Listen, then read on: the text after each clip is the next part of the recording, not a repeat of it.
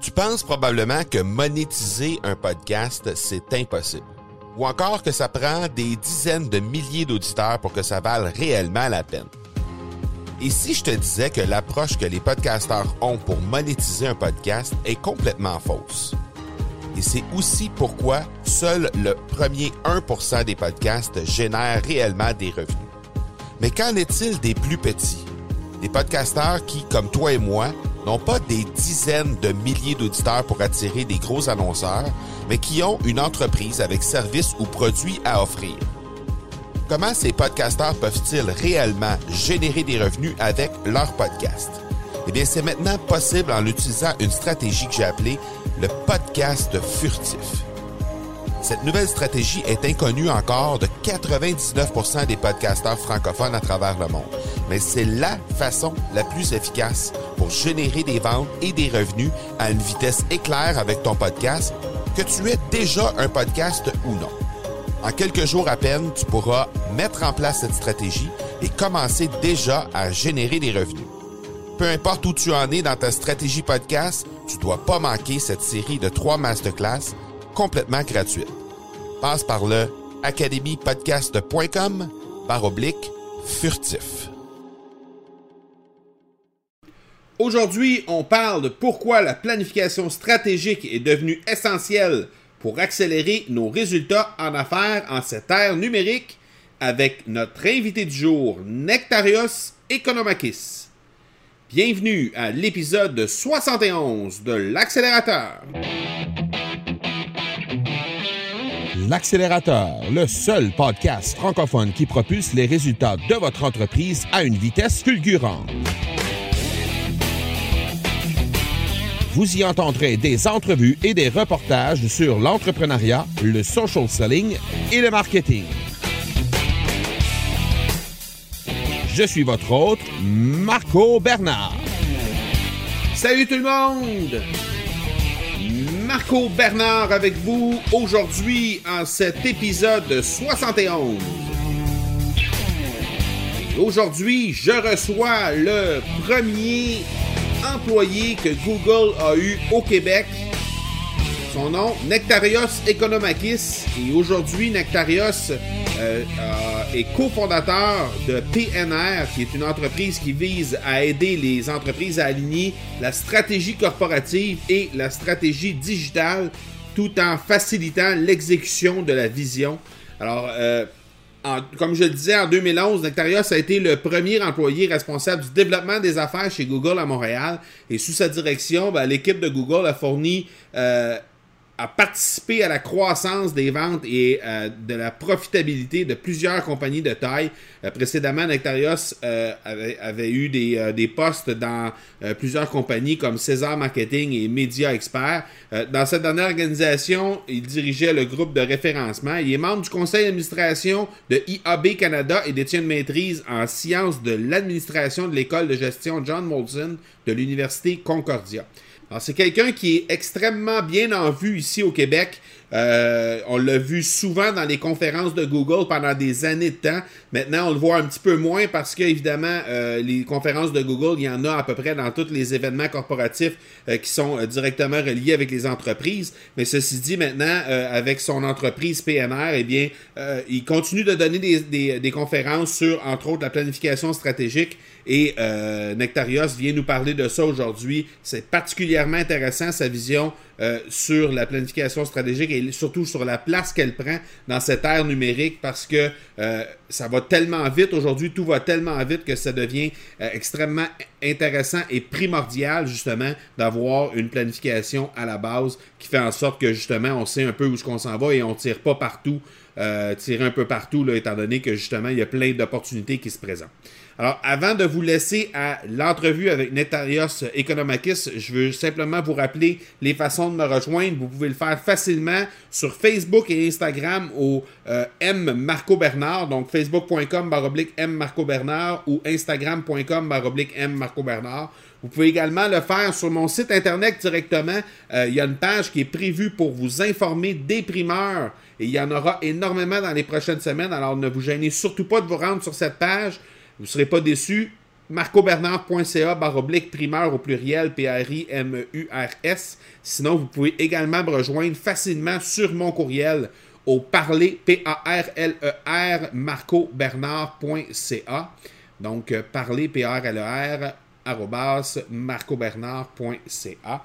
Et euh, je vous invite à communiquer avec moi pour me euh, parler des sujets que vous aimeriez euh, que j'aborde dans les prochains épisodes ou encore les invités que vous aimeriez que je reçoive. Ça va me faire plaisir de discuter avec vous. Il y a déjà énormément de personnes qui le font, de plus en plus même, je dirais. Donc, n'hésitez surtout pas. Et avant de vous laisser à l'entrevue, j'aimerais vous parler du partenaire de cet épisode qui est Production Extrême. C'est une entreprise qui est basée à Granby au Québec et qui est spécialisée dans la création de collections privées pour entreprises. Pour vos besoins en vêtements ou articles promotionnels en uniforme corporatif, cette équipe d'une quarantaine de personnes vous servira avec un degré de créativité et d'expertise inégalé dans le domaine. Forte de ses 62 années d'expérience dans le secteur de la confection de vêtements, Production Extrême peut aussi vous aider dans des projets de création entièrement personnalisés, que ce soit pour une production locale ici au Canada ou encore en Orient. L'équipe de vente a les outils qu'il vous faut pour répondre à vos besoins. Profitez de l'offre spéciale pour les auditeurs de l'accélérateur qui est disponible au marcobernard.ca baroblique extrême. Alors, on est avec Nectarios Economakis de PNR. Merci énormément, Nectarios, d'avoir accepté l'invitation d'être sur l'accélérateur. C'est très, très apprécié. Très apprécié.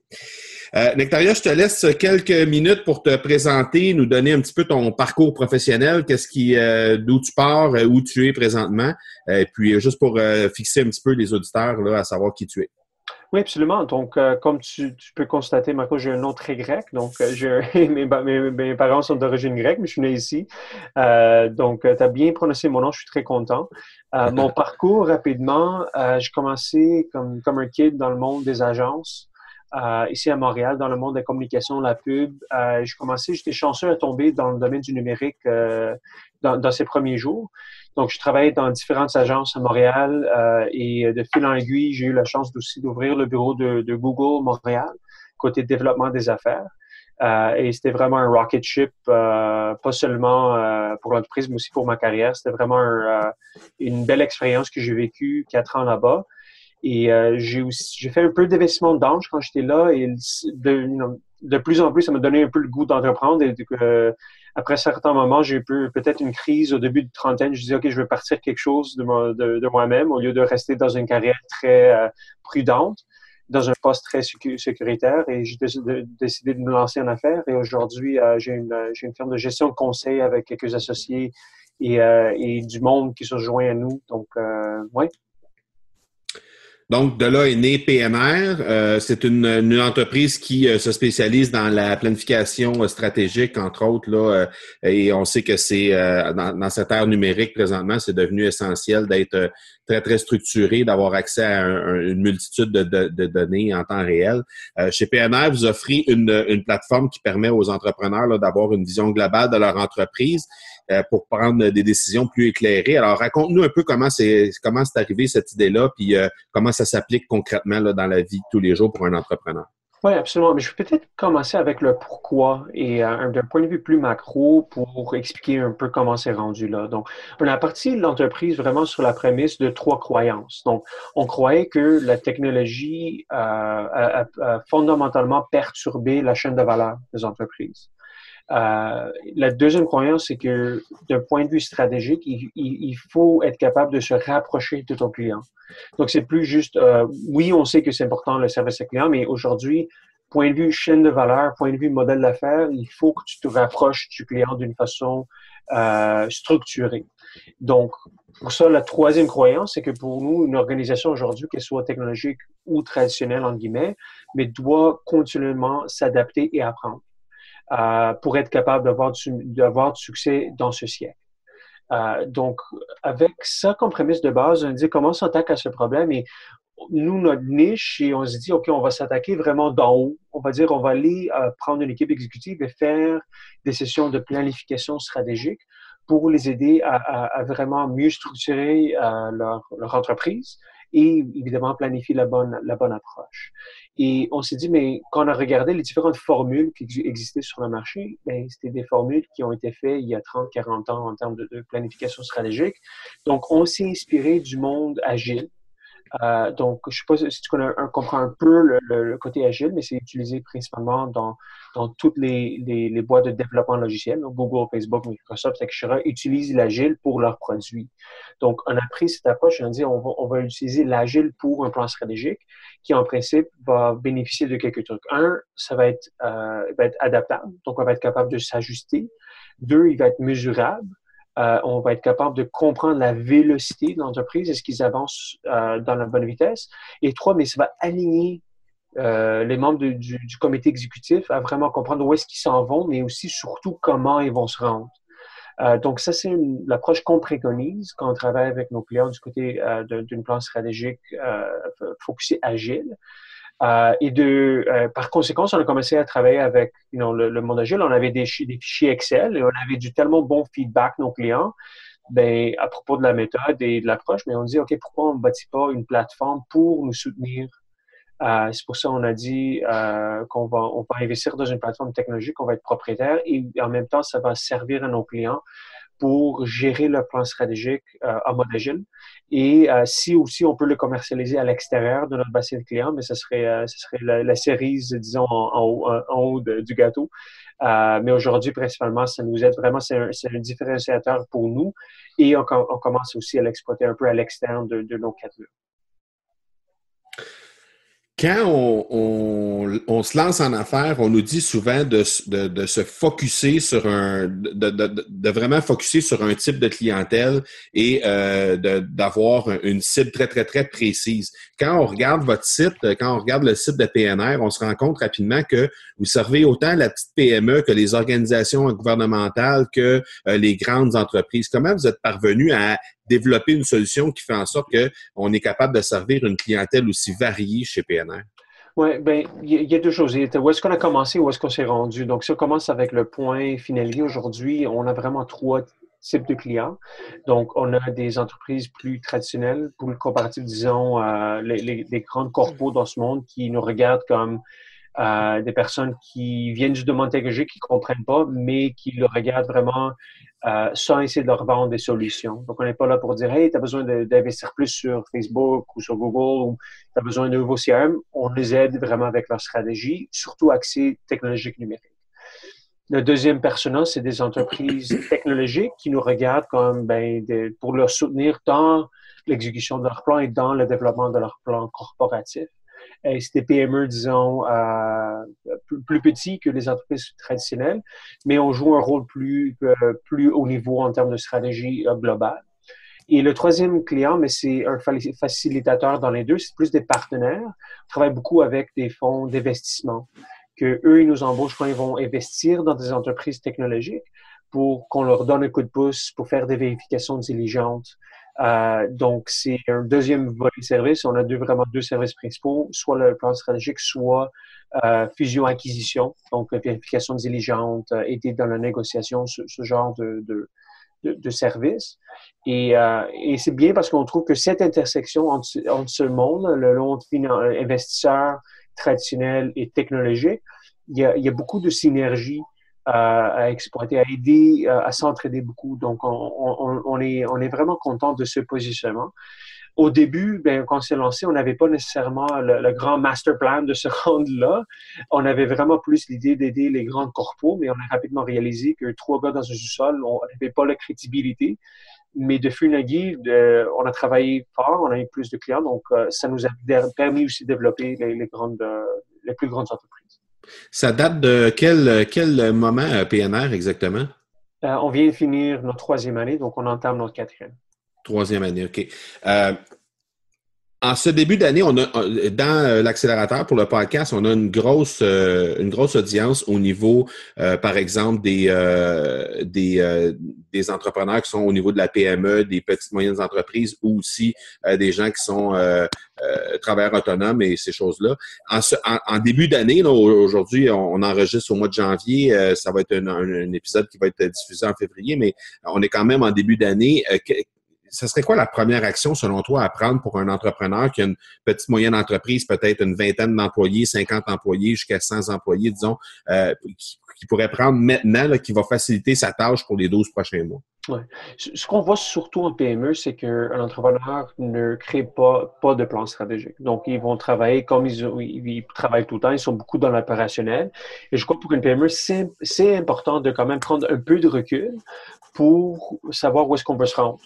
Euh, et c'était ça surtout qu'on voyait euh, dans, nos clients qui sont en PME et surtout en technologie, c'est que, ben, un, ils ne croient pas à ces méthodes et deux, ben, ils bénéficient pas du fait que, ben, c'est quand même, il y, a, quand même des bonnes pratiques à prendre là-dedans.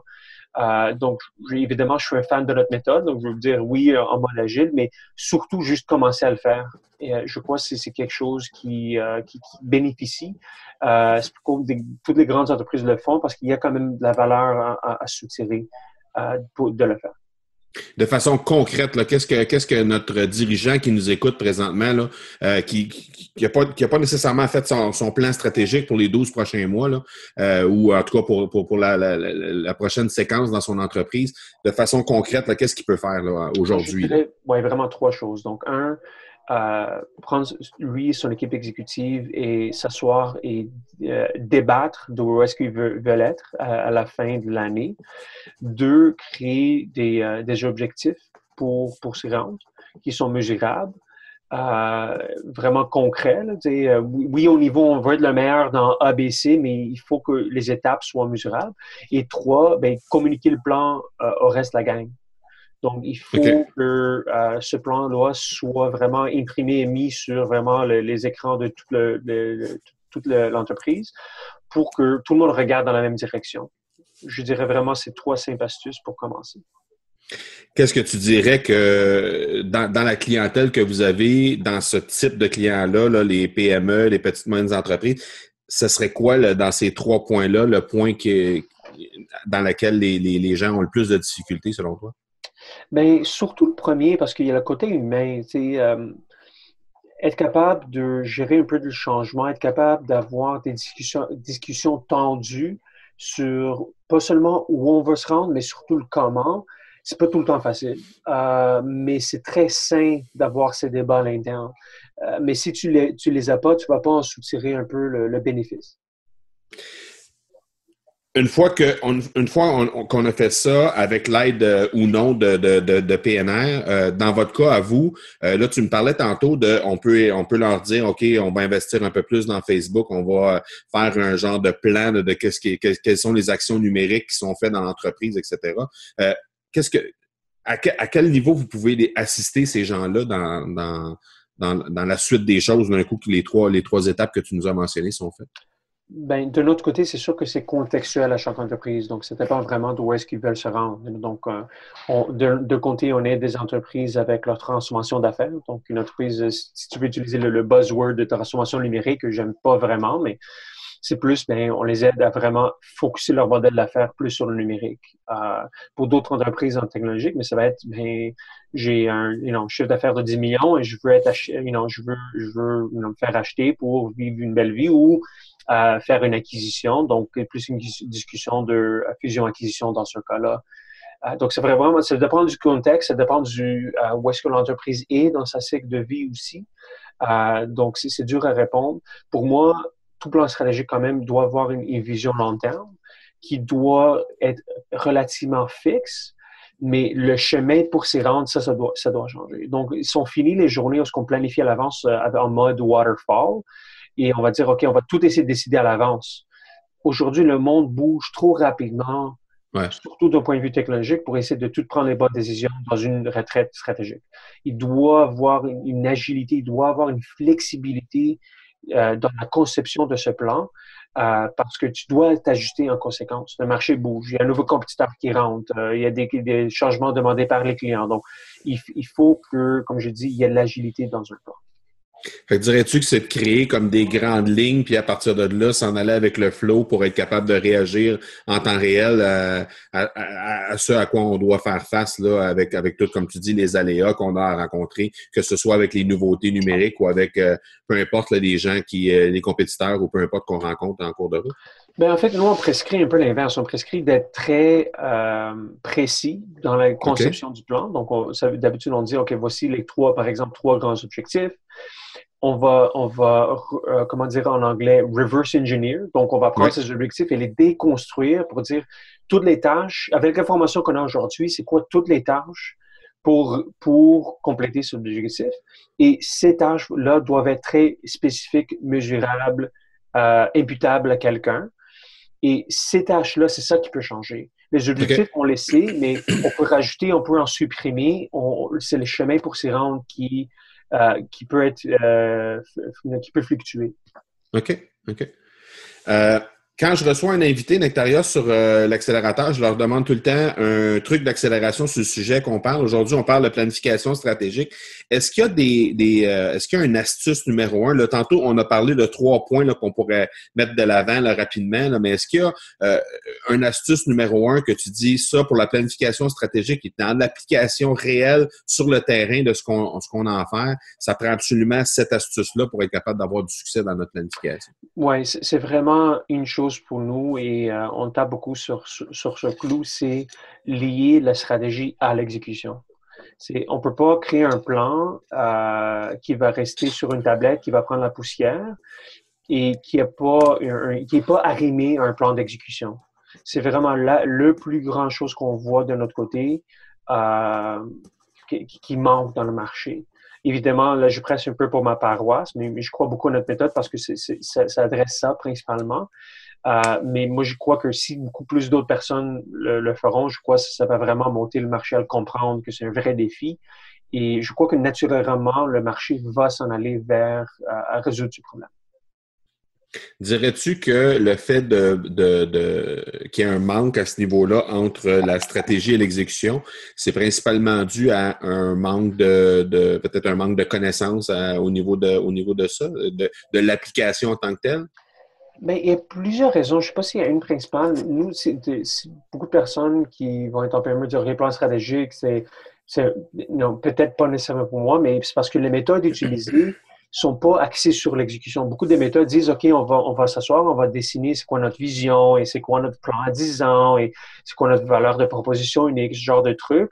Et nos grands, disons, critères, euh, nos grands objectifs, disons, pour l'année, avec quelques actions à prendre mais le détail les contraintes opérationnelles ne sont pas pris en compte dans ces méthodes. Donc, pour moi, c'est utiliser nos méthodes, notre plateforme ou non. Je, mon grand astuce va ben, il faut prendre en compte que par définition, la stratégie, c'est pas juste le choix de qu'est-ce qu'on doit faire, mais aussi le choix de qu'est-ce qu'on peut pas faire.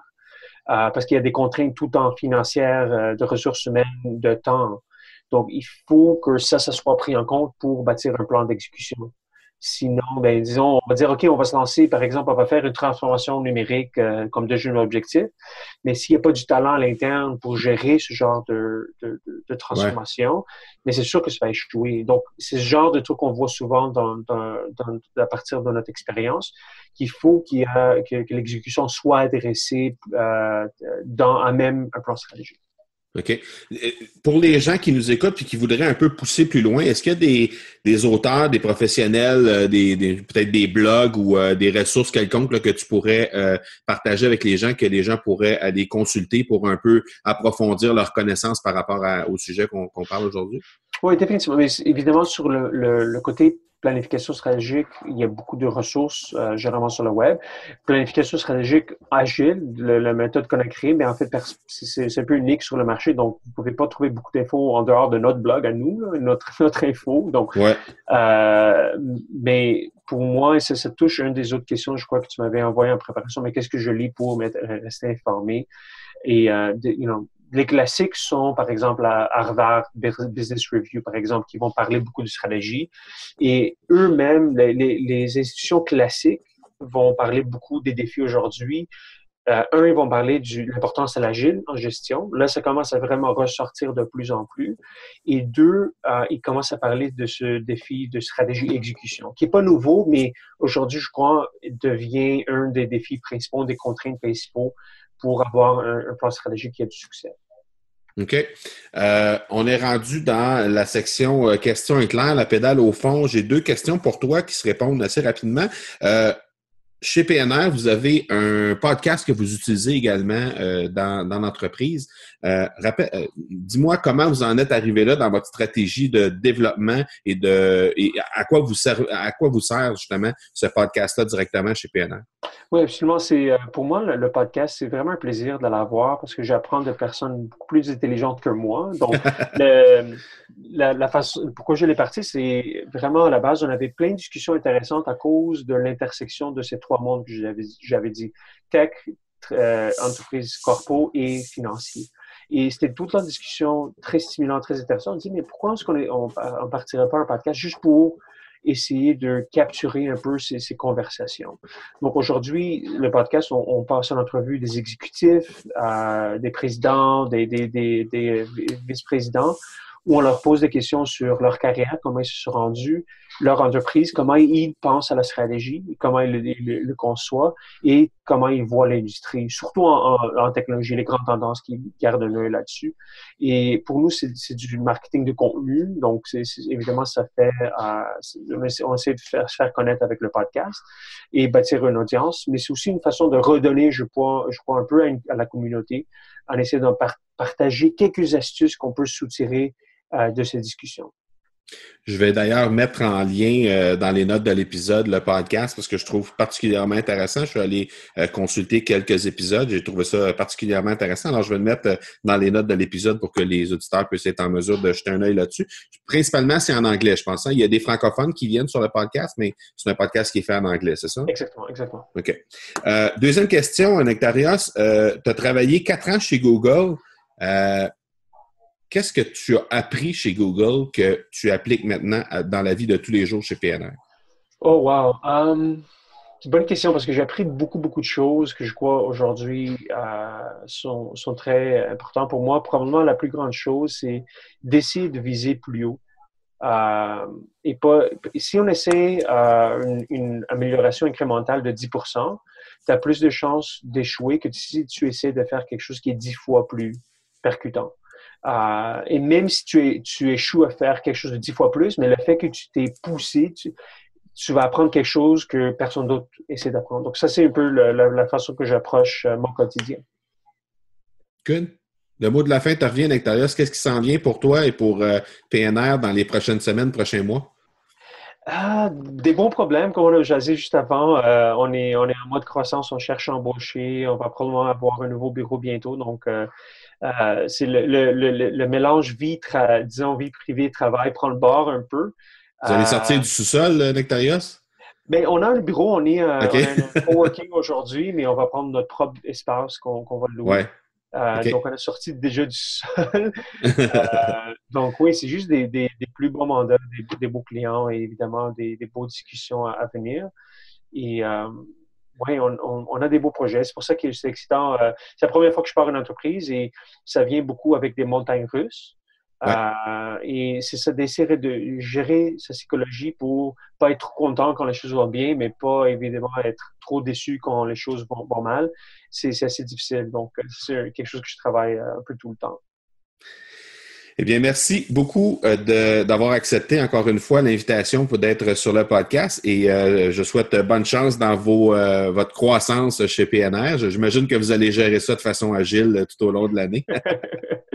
oui, ben, il faut absolument. On se reparle bientôt. Merci beaucoup. Merci. Ciao.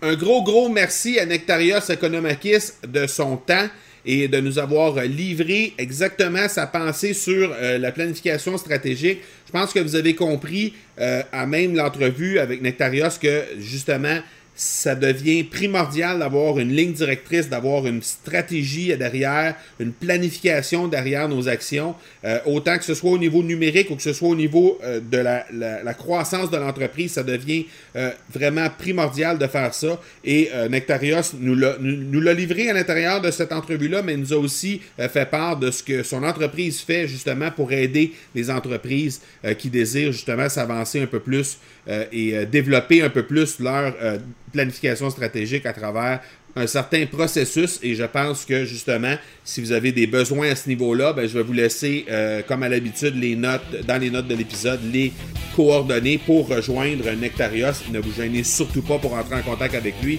Ça va lui faire extrêmement plaisir de discuter avec vous. Voilà qui termine cet épisode 71. Je vous donne rendez-vous dans quelques jours pour l'épisode 72. D'ici là, soyez bons, soyez sages, et je vous dis ciao